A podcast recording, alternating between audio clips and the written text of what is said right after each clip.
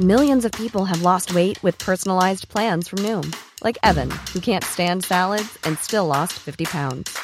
Salads, generally, for most people, are the easy button, right? For me, that wasn't an option. I never really was a salad guy. That's just not who I am. But Noom worked for me. Get your personalized plan today at Noom.com. Real Noom user compensated to provide their story. In four weeks, the typical Noom user can expect to lose one to two pounds per week. Individual results may vary.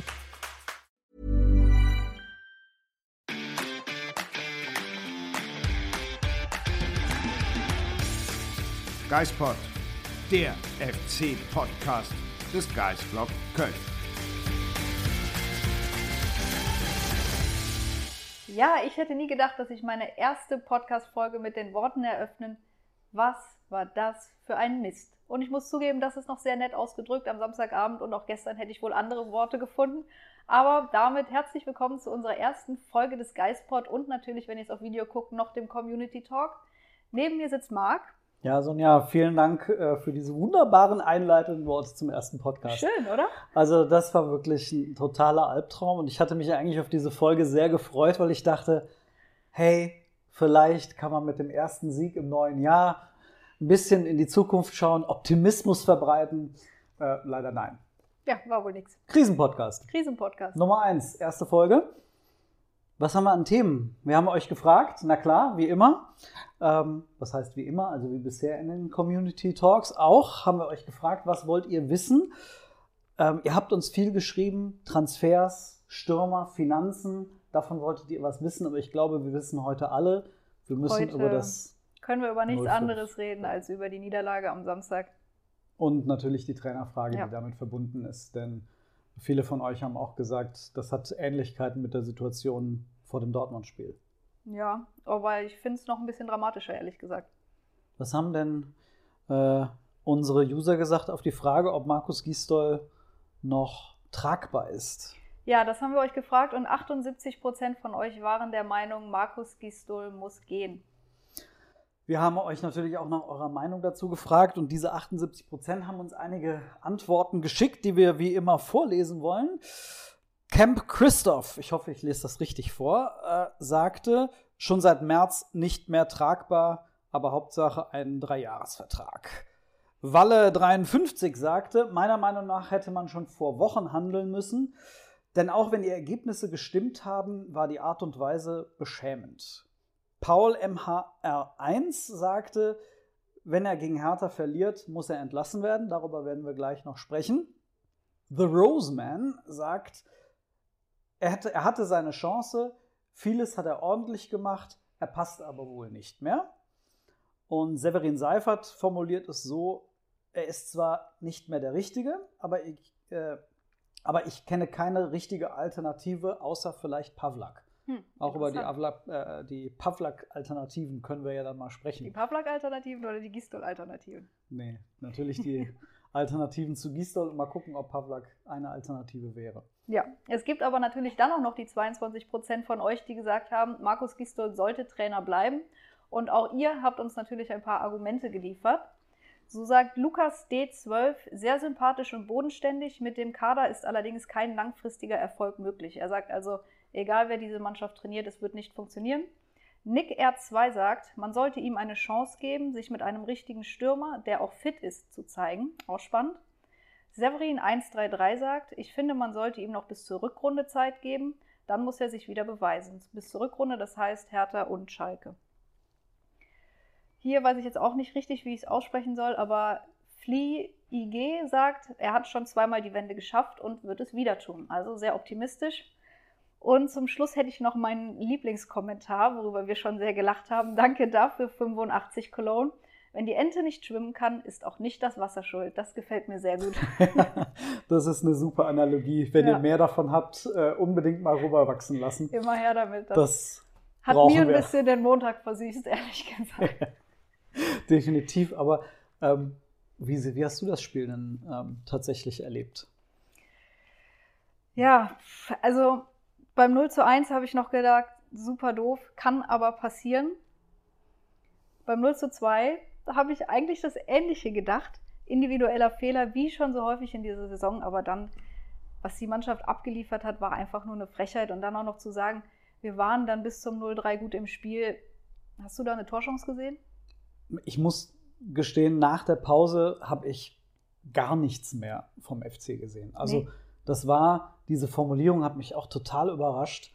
Äh, Wir waren dann nach der Pause gut im Spiel. Wir haben uns viel vorgenommen. Davon habe ich überhaupt nichts gesehen. Also keinerlei Wille, keine Leidenschaft. Und wir haben es ja auch an den läuferischen Werten gesehen. Fünf Kilometer weniger zu laufen als Freiburg bei aller Liebe. So bestehst du im Abstiegskampf nicht, wenn du vor allem 2-0 hinten liegst. Jetzt ist die Frage, und die habt ihr auch gestellt, ähm, woran hat es gelegen? War es eher eine Spielerfrage? Also wo waren die Probleme eher bei den Spielern oder eher beim Trainer und bei der Vorbereitung? Horst Held hat gesagt, der Trainer hat die Mannschaft super vorbereitet. Was zwar ein Trainerlob eigentlich ist, aber was ja versteckt auch irgendwie formuliert, die Spieler haben ihm entweder nicht zugehört, wollten nicht umsetzen oder konnten nicht umsetzen, was er von ihnen verlangt hat. Ja, Markus Gisdol hat das System ja nochmal verändert, ist zurück zur Viererkette gekehrt, ist zurück zum echten Stoßstürmer mit Toni Modest. Jetzt ist die Frage, hat das nicht funktioniert oder funktionieren die Spieler nicht? Und ich würde sagen, auch wenn Benno Schmitz, ich glaube, wir haben ihm die Note 6 gegeben, er hat wirklich ein unterirdisches Spiel gemacht und ich weiß nicht, an welchem Gegentor war er nicht irgendwo beteiligt. Aber ich, Oh, für, für das Ding vom Sully konnte er ja, nichts. cool. Aber ich würde Benno Schmitz da jetzt keinen Vorwurf machen. Der Junge hat 15 Minuten Bundesliga bisher in dieser Saison gespielt. Er hat eine super Vorbereitung gemacht, hat sich dann wirklich unglücklicherweise im DFB-Pokal verletzt und wird dann in dieses Spiel reingeworfen. Natürlich fehlt dem die Spielpraxis. Und natürlich hat er ein schlechtes Spiel gemacht, aber jetzt zu sagen, ja, warum hat er denn Benno Schmitz aufgestellt, beispielsweise, würde mir zu weit gehen. Und auch Modesta jetzt den riesen Vorwurf zu machen, er kriegt halt einfach kein Anspiel. Was soll er machen? Das zieht sich halt irgendwie von, von hinten bis vorne durch. Timo Horn hatte bessere Spiele in den Wochen zuvor. Das 0-1 geht total auf seine Kappe. Ich habe heute noch mit jemandem gesprochen, der sagte, ey, wenn der Olli Kahn da rausgekommen wäre, der hätte den, Mirovic im Zweifel komplett mit abgeräumt. Scheißegal. Ähm, aber Hauptsache das Ding irgendwie aus der Gefahrenzone. Ähm, und bis hin zu Toni Modest, das war einfach auf allen Positionen viel, Mhm. viel, viel zu wenig. Die Frage ist, warum? Absolut. Was ich eben ja schon vor dem Podcast zu dir gesagt habe, ist diese Mannschaft wirklich schlechter als in der Saison 2016-17? Sagen wir mal ehrlich, die letzte gute Saison des FC. Und wenn ich mir da angucke, wer da in der Innenverteidigung gespielt hat, Mergi Mavrei, Dominik Heinz, der gegen Frei, also für Freiburg jetzt nur auf der Bank gesessen hat, Rechtsverteidiger Frederik Sörensen, die beiden Sechser Marco Höger und Matthias Lehmann, ist da ein Elias Giri und ein Sali Özcan wirklich schlechter? Das ist dann wieder eine Frage der taktischen Ordnung, wo du das Mittelfeld ansprichst. Ich habe mich gewundert, warum ähm, Gisdol auf zwei Sechser gesetzt hat und einen Zehner, Mhm. Wo es doch in den Wochen zuvor gerade in der Zentrale gut funktioniert hat mit einem Sechser und zwei Achtern davor. Ähm, mag vielleicht nur eine minimale Veränderung sein, aber ich habe das Gefühl, dass sich Sully in der etwas defensiveren Rolle nicht so wohl gefühlt hat und ähm, dass dieses Zusammenspiel einfach nicht gepasst hat, was natürlich übrigens für allen Positionen gegolten hat. Ja, jetzt um auf deine Ausgangsfrage zurückzukommen. Spielerschuld oder Trainerschuld, ich würde irgendwie sagen, dass es eine Mischung aus beidem ist. Also die Spieler müssen natürlich eine andere Einstellung an den Tag legen, aber die Aufstellung des Trainers habe ich auch nicht für glücklich empfunden. Und für mich ist der schwierigste Punkt, worauf wir wahrscheinlich jetzt gleich auch noch zu sprechen kommen, ist einfach seine Aussage nach dem Spiel, dass er die Mannschaft erneut in Schutz genommen hat, gesagt hat, sie hat ihr Bestes gegeben. Und das war für mich einfach völlig unverständlich, weil entweder nimmst du die Schuld auf deine Kappe und sagst, ich habe die Mannschaft falsch eingestellt, ich habe die falsche Aufstellung gewählt, oder du nimmst die Mannschaft halt endlich mal in die Pflicht.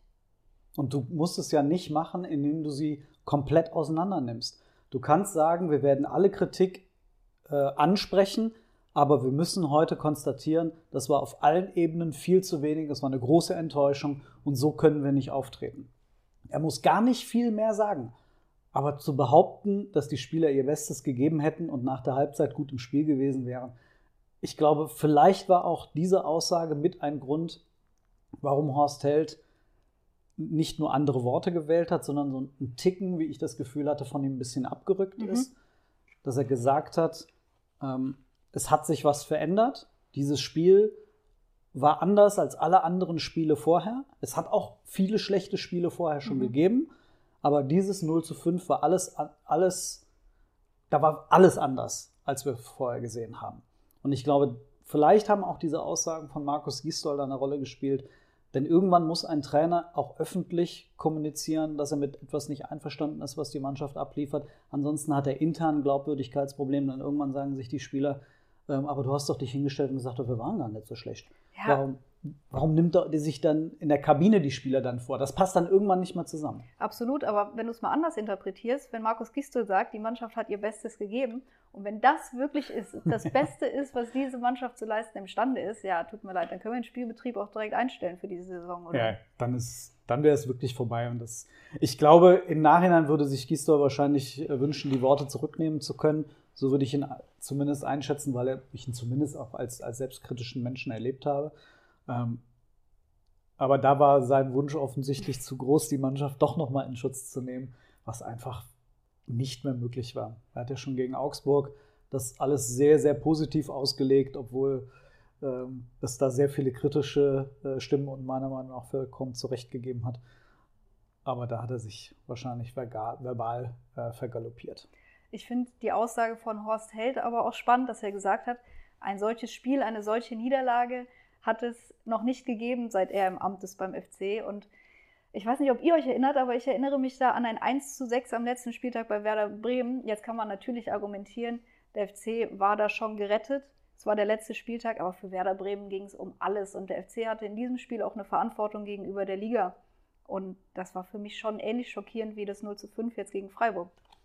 Es war schockierend damals, aber der FC hatte und deswegen würde ich eher sagen, das ist nicht zu vergleichen. Der FC hatte da keine eigene Motivation mehr, außer den Gegner in die zweite Liga zu schießen. Aber für den FC, also für die Spieler selbst, ging es eigentlich um nichts mehr. Und das hast du ja immer wieder, dass du das in der Bundesliga erlebst am letzten Spieltag. Irgendeine Mannschaft lässt sich halt abschlachten. Das, und dieses Jahr war es der FC. Aber am 15. Spieltag, im Abstiegskampf, mit elf Punkten aus 14 Spielen, sich in Freiburg derart wehrlos auseinandernehmen zu lassen, das finde ich hat eben nochmal irgendwie eine andere, äh, einen anderen Stellenwert. Ja, gebe ich dir recht. Ich suche vielleicht auch nur irgendeinen letzten Strohhalm, woran ich mich äh, klammern kann, dass es doch nicht ganz so schlimm war, wie es tatsächlich war. Ja, nee, ich glaube, das war tatsächlich mit der absolute Tiefpunkt, den wir erleben durften in den letzten ja, anderthalb Jahren, muss man ja eigentlich schon sagen, denn ähm, der FC kriegt es ja nicht auf die Reihe seit der Bayer Lords, Beginn der Bayer Lords Saison, also seit der Rückkehr in die Bundesliga, irgendetwas wie Konstanz auf den Platz zu bringen. Entweder du verlierst reihenweise am Stück, beziehungsweise gewinnst keine Spiele, ähm, oder du legst diese, diese Superserie hin. Man, plötzlich schien es ja jetzt im Dezember auch so. Acht Punkte aus fünf Spielen und fünf Spiele, bei denen man nicht vermutet hatte, dass der FC auch nur ansatzweise acht Punkte holen würde. In der letzten Saison hätte man da irgendwie wahrscheinlich sogar noch eine echte Motivation rausgenommen. Aber ich weiß nicht, ist diese Mannschaft, was meinst du, vielleicht müde auch, ob dieses ständigen ähm, Hoch und Tief? Also, dass es irgendwie, mhm. dass es keine ja, Normalität zu geben scheint für die Mannschaft? Ich weiß, was du meinst und ich glaube, das ist unglaublich anstrengend für den Kopf, weil du immer wieder warten musst, diesen Trend irgendwie zu brechen und ihn wieder in die andere Richtung zu kriegen. Gut, wenn du gut spielst, hoffst du natürlich, dass dieser Trend nie endet, aber ich glaube, das ist extrem anstrengend. Und wenn du das jetzt rückblickend betrachtest und sagst, seit anderthalb Jahren, seit Achim Bayerlotzer beim FC übernommen hatte, gab es nur diese kurze Sequenz von zehn Spielen waren es damals vor der Corona-Pause, wo sie wirklich gut waren. Und das ist einfach viel zu wenig auf anderthalb Jahre gesehen. Ja. Und das ist dann ja auch wieder die Frage auf der einen Seite natürlich nach der Qualität der Mannschaft, auf der anderen Seite findet man einen Trainer, der in der Lage ist, diese Mannschaft ja auf allen Ebenen zu stabilisieren. Mhm. Und es geht nicht nur darum, defensiv stabil zu stehen, was ja am Samstag nicht der Fall war. Es geht darum, im Kopf stabil zu sein. Dass du sagst, du fällst nicht auseinander nach dem Gegentor. Dass du in der Lage bist, äh, bei allen Gegnern die in Erinnerung zu rufen, was für ein Fußball willst du spielen, ähm, wie agierst du, egal was auf dem Platz passiert. Und dass du einen Trainer hast, der in der Lage ist, von außen Einfluss zu nehmen, um eine Mannschaft auch ähm, auf diesem konstanten Niveau zu halten. Das ist mit Sicherheit extrem schwierig, aber ja. es muss doch möglich sein. Aber was ich auch noch sagen würde, ich würde diese, diese acht Punkte im Dezember überhaupt nicht in Verbindung setzen mit dieser positiven Phase Anfang 2020 oder Ende 2019 war es der noch, weil gegen Dortmund gewinnst du, ganz ehrlich, man kann es nicht anders sagen, mit Glück. Dortmund hatte einen miserablen Tag, Dortmund mhm. hat gerade angefangen, extrem abzubauen. Der FC hatte zwei perfekte Standards und gewinnt dadurch dieses Spiel. Wolfsburg, muss ich sagen, war für mich das Beste der drei Spiele oder der vier Spiele, wo sie gepunktet haben. Und dann in Mainz, ich sehe keinen Unterschied. Ich habe es schon nach dem Augsburg-Spiel zu dir gesagt. Ich sehe keinen Unterschied zwischen dem Augsburg-Spiel und dem Mainz-Spiel, weil du kannst genauso gut, macht Elvis Rexbescheid das Ding nicht rein, wie Marius Wolf es nicht gegen Augsburg reingemacht hat. Stattdessen macht Mateta oder Quaison einer seiner drei hochprozentigen Chancen ja. und du gehst auch in Mainz als Verlierer vom Platz. Also ich würde mal sagen, diese, diese Spiele gegen Dortmund, in, mit Ausnahme auch Wolfsburg und Leipzig, da musst du als FC so oder so einfach darauf setzen, dass eine Mannschaft einen schlechten Tag hat, damit du irgendwie was holst. Und du musst besonders gut performen. Das ist. Dortmund kam ja mit einer Siegesserie. Und der Holland hat da vorher alles kaputt geschossen. Ja. Ist jetzt nicht so, dass in der letzten Saison hat im FC immer mal wieder gesagt, der hat genau im richtigen Moment immer die Gegner bekommen. Dortmund hatten sie mit Sicherheit auch nicht im richtigen Moment. Leipzig hatte bis dato gefühlt kein einziges Heimspiel ja, verloren. Jedes Heimspiel gewonnen und, dahin, ja. Also, das heißt, die sind äh, auf Gegner getroffen, die durchaus Wucht hatten und Bock hatten. Und der FC hat es geschafft, den irgendwie zu trotzen. Aber wir haben immer über diesen Januar gesprochen, dass der total wichtig ist für diesen Club, weil er alle Teams aus der unteren Hälfte hat. Ja. Und da mit 0 zu 6 Toren aus zwei Spielen und 0 Punkten rauszugehen, das ist unterste Schublade. Und das ist ja auch, was Horst Held sagt. Du kannst an einem guten Tag von Dortmund, Bayern oder Leipzig da mal fünf Stück kassieren. Ja. Bei, bei allem Respekt vor Freiburg darfst du aber nicht 0 zu 5 in Freiburg untergehen. Und da ist jetzt entscheidende Frage, die ihr auch gefragt habt, mehrfach. Wie geht es jetzt kurzfristig weiter? Kurzfristig, und das hat Horst Held gesagt, Markus Gisdol wird gegen Hertha am Samstag auf der Bank sitzen. Was darüber hinaus passiert, wollte er keine Aussage treffen. Hier hatte ja Paul MHR 1 gesagt, wenn er gegen Hertha verliert, muss er entlassen werden. Ist halt schwierig, weil dann direkt die englische Woche vor der Tür steht. Dann spielst du drei Tage später auf Schalke. Ist jetzt dann vielleicht auch nicht gerade dankbar, die jetzt ähm, mal 4-0 Hoffenheim weggeputzt haben. Womit man bei der Frage wäre, und da diskutiert man ja immer die Frage, ist es respektvoll gegenüber einem noch aktiven Trainer, äh, ob man über die Kandidaten spricht, die Alternativen. Aber ich finde, es ist legitim, dass man zumindest sich darüber Gedanken macht. Und wenn man ehrlich ist beim FC, hat man sich mit Sicherheit im Laufe des Herbsts auch mal Gedanken gemacht und intern mal überlegt, wer denn da vor Dortmund ähm, eine Alternative sein könnte. ansonsten würden ja Held und Co. ihren Job nicht machen. Die müssen sich ja zumindest mal mit dem Gedanken auseinandersetzen, was passiert, wenn irgendwann dieses Fallbeil kommt. Ähm, wir haben beim FC diese spannende Situation, dass es fünf Trainer gibt mit einem Fußballlehrerschein im Nachwuchs. Ich weiß nicht, ob es das bei einem anderen Bundesligisten gibt, aber das sind Heck, Pavlak, Schmid, Zimmermann und Rutenbeck. Glaubst du, dass einer von denen übernehmen würde? Dauerhaft nein. Ich glaube, dass es eine kurzfristige Lösung sein könnte, beispielsweise Heck und Zimmermann mhm. das zusammen machen las zu lassen. Ähm, Rutenbeck hatte angedeutet, dass er das wahrscheinlich nicht nochmal machen würde. Ja. Ähm, und äh, bei Schmid glaube ich ehrlich gesagt nicht, dass der Money nochmal in die erste Reihe kommt unter einem Sportchef, beziehungsweise nachdem er ja quasi aufs Abstellgleis gesteckt wurde mit diesem ähm, Job des Leihspielerbetreuers. Ich glaube nicht, dass er da nochmal dann reingeholt wird. Außer natürlich, der FC hat so eine große Finanznot, dass es überhaupt gar nicht anders geht, auch eine interne Lösung ja, zu klar. finden. Glaubst du denn, dass das komplette Trainerteam ausgetauscht würde? Frank Kaspari, klar, er ist einfach an Gisto gebunden, aber wie sieht es mit André Pavlak aus? Er hat jetzt auch unter mehreren Trainern den Co-Trainer gemacht und ich glaube nicht, dass sie ihn dann in die erste Reihe stellen würden.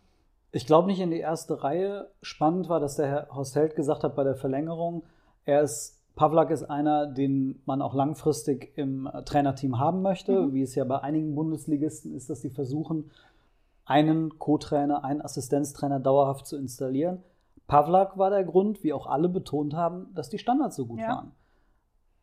Und ich glaube, dass Pavlak, so wie ich höre, gut ankommt im Team und vielleicht dann einer ist, den man wirklich auf jeden Fall behalten sollte, ähm, um zu gucken, was darüber hinaus passiert. Immer vorausgesetzt natürlich, das geht gegen die Hertha schief. Und darüber hinaus haben wir den Friedhof der vertragslosen ja, komm, Trainer. Du hast sie dir doch angeschaut. Dann, ja, ähm, das du ist halt, doch nur drauf. Das ist halt ein besonderer Spaß, oder? Also Wie hast du es genannt? Das Kabinett des Grauens? Kabinett des Grauens. Also Thomas Tuchel ist vertragslos, wäre sicherlich kein äh, grauenvoller Ja, Trainer. bestimmt Bock. Ja, der hat bestimmt Bock zum FC zu kommen. Alexander Nuri, Markus Weinziel, Manuel Baum, André Breitenreiter, Jens Keller, Thomas Doll und Thorsten Fink. Das finde ich persönlich eine ganz besonders schöne Auswahl. Ähm, Friedhelm Funke darf man ehrlicherweise wirklich nicht vergessen, Mhm. weil es hier vielleicht auch wirklich nur um ein halbjähriges Engagement geht, um ihn zu retten, den FC. Aber hat er sich nicht so extrem an Düsseldorf gebunden zuletzt? Er wollte ja auch darüber hinaus irgendwo in, in Und Führungsetagen. er hat gesagt, nach Positionen. Düsseldorf übernimmt er nie wieder ein Traineramt. Ja. Hm. Fußball. Fußballleben ist kurz, kurzlebig. Stimmt. Uwe Koschinat Mhm. wäre frei. Einige FC-Fans haben darüber nachgedacht, auch ihr habt den Namen erwähnt. Ich weiß nicht, müsste man sich überlegen, aber ihr habt auch noch andere genannt, die will ich natürlich euch nicht vorenthalten. Max CR1604 sagte, hat Daum noch eine Chance verdient. Der große Christoph, im Übrigen Max Nao 13 hat das auch geschrieben. Und Leon 1205 schrieb, wo bleibt Peter Stöger? Sonja, wo bleibt Peter Stöger? Ich frage mich das auch. Wo ist er denn? Ja, zurzeit hat er ja die ähm, alles entscheidende Ja. Macht bei der Austria als Sportvorstand, Trainer, Sportchef, alles in einem, Aber zusammen nur mit Alex Sommer. Bade. Nur bis Sommer. Nur bis Sommer. Aber bis Sommer ist noch ein weiter Weg und äh, der FC will ja eigentlich in dieser Saison noch was reißen. Ja, das ist halt das Ding. Selbst wenn du jetzt einen Feuerwehrmann holst, wie Friedhelm Funkel, und der führt dich überraschend souverän auf Platz 12 der Tabelle. Welche Argumente hast du dann wie vor einem Jahr mit Markus Gies zu sagen, jo, danke Friedhelm, das war's? Es wäre eine Frage der Absprache, ob es wirklich dann nur ein, von vornherein ein halbjähriges Engagement ist, dass man sagt, man stellt sich im Sommer so oder so neu auf. Und dann wäre wiederum die Frage, was würde tatsächlich im Fall eines Abstiegs passieren? Hm. Weil man dann ja beispielsweise auch nicht weiß, äh, wie ist der Vertrag von Horst Held ausgestattet. Der war ja mal so gestaltet, dass er nur für die Bundesliga gilt, Ja. ähm, als er gekommen ist. Der neue Vertrag, da wurde nicht wirklich klar gesagt, ob der auch für die zweite Liga gilt. Also weiß man nicht, was im Abstiegsfall passieren würde. Abgesehen davon, dass da natürlich die Finanzen nochmal eine große Rolle spielen. Und was glaubst du, wie hoch ist die Wahrscheinlichkeit, dass der FC und Horst Held uns überraschen und wirklich auch weiterhin an Markus Gisdol festhalten, egal wie viele Niederlagen jetzt noch dazukommen? Weil Horst Held hat mal gesagt, wir haben mit Markus Gisdol verlängert, weil wir auf der entscheidenden Position Kontinuität haben wollen. Jetzt sehen wir Und so, jemand haben wollen, der auf Jugendspieler setzt, was er ja Ja. tatsächlich tut. aber was ich bei der Kontinuität ansprechen würde, es geht ja auch kontinuierlich schlecht. Das ist ja auch eine Art von Kontinuität, aber will man die wirklich haben oder ist es dann vielleicht Zeit zu sagen, ja, die Kontinuität müssen wir vielleicht unterbrechen? Da ist die Frage, wie ist seine Aussage zu bewerten, die er zwar häufiger schon getan hat, aber diesmal mit ein bisschen anderen Worten in Richtung, wir tun etwas so lange, solange wir davon überzeugt sind. Hm, ja. Jetzt hat er aber halt, wie gesagt, das erste Mal betont, es hat sich etwas verändert. Es ist äh, etwas deutlich schlechter geworden, als es in den letzten Monaten war. Ich glaube, es hängt alles an äh, diesem Spiel gegen Hertha. Ähm, da bin ich mal wirklich gespannt, Der Druck ist schon extrem hoch, dann für alle Beteiligten. ob John Cordoba dafür sorgt, dass der SFC Köln äh, seinen Trainer wechseln muss. Ja, das ist doch eigentlich die Geschichte. Also Oder Lukas Klünter. Mhm. Gut, da bin ich jetzt still. Ich wollte dich nicht unterbrechen. Nein, aber du hast es eben angesprochen, die Jugendspieler, das ist ja auch ein Punkt, der von euch jetzt sehr häufig genannt wurde. Markus Gisdol muss noch mehr auf die Jugendspieler setzen und alte, ausgediente Profis degradieren. Jetzt hat Markus Gisdol schon vor dem Spiel gegen Freiburg Freddy Sörensen, Christian Clemens und auch Robert Voloda zurück zur U21 ähm, beordert. Wie ist deine Meinung dazu? Das Wichtigste war, glaube ich, der Hinweis, dass es am Freitag passiert Mhm. ist. Ähm, es gibt ja auch Hinweise, dass es tatsächlich so war. Ähm, ich glaube, das war einfach nur ein Signal in Richtung Wintertransfers. Diese drei Spieler, Voloda soll verliehen werden, Clemens und Sörensen will man loswerden. Das ist einfach so. Und ähm, ich nenne jetzt noch einen anderen Namen. Marco Höger spielt ja sportlich auch keine Rolle mehr. Ja. Ähm, aber den Vizekapitän in die zweite Mannschaft abschieben, das kann man nur ganz, ganz schlecht. Ein halbes Jahr, nachdem man ihn in diesem Amt bestätigt ja, hat. Ähm, ich glaube, da ging es wirklich darum, ähm, den Spielern zu zeigen, hört mal Leute, bei euch geht es hier nicht weiter. Ihr müsst äh, euch einen neuen Club suchen und uns würde es die Möglichkeit geben, vielleicht einen Transfer zu ermöglichen. Ja, also von einem sportlichen Signal kann man da ja nicht sprechen. Die Spieler haben im Vorfeld keine Genau. Rolle gespielt, waren Christian Clemens äh, noch gar nicht im Kader diese Saison, Freddy Sörensen seit dem dritten Spieltag nicht mehr. Also das war, glaube ich, wirklich einfach nur um, sucht euch einen anderen Verein und wir brauchen hier ähm, weniger Spieler auf dem Trainingsplatz. Ja, und äh, letztendlich, ähm, jetzt ist die Frage in dieser Woche, was passiert jetzt?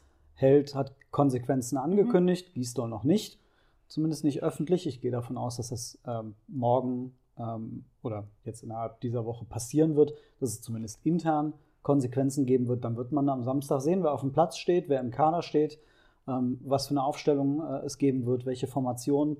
Ähm, dann muss, wird man mal sehen, ähm, Mhm. was es wirklich dann die Worte gebracht haben, die die Held benutzt hat.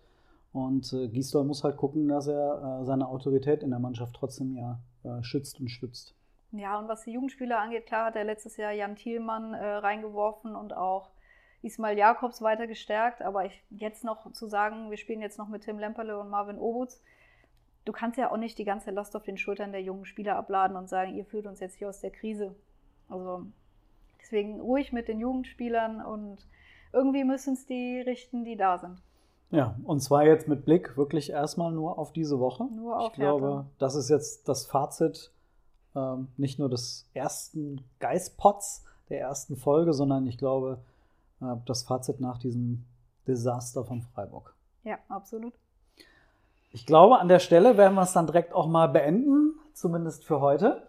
Äh, uns bleibt darauf hinzuweisen, das werden wir jetzt jedes Mal nach dem Podcast sagen am Ende. Ähm, ihr könnt uns folgen, ihr könnt uns abonnieren, ihr könnt kommentieren und ihr könnt auch bei anchor.fm slash geistpod könnt ihr uns Voice Messages hinterlassen. Ihr könnt eure Meinung auch einsprechen und die werden wir in Zukunft dann in diesen Geistpod einbauen. Hm. Sonja, habe ich was vergessen? Ich glaube nicht. Dann bis zum nächsten Mal Eine schöne Woche trotz des 0 zu 5. Lasst euch nicht ärgern. und wir lassen uns überraschen, was der FC gegen Hertha auf die Beine stellt. So sieht's aus.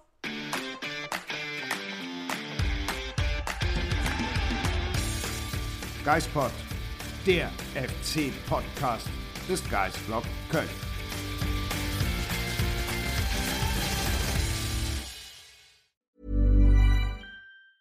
Mom deserves the best, and there's no better place to shop for Mother's Day than Whole Foods Market. They're your destination for unbeatable savings, from premium gifts to show-stopping flowers and irresistible desserts. Start by saving 33% with Prime on all body care and candles. Then get a 15-stem bunch of tulips for just $9.99 each with Prime. Round out Mom's menu with festive rosé, irresistible berry chantilly cake, and more special treats. Come celebrate Mother's Day at Whole Foods Market.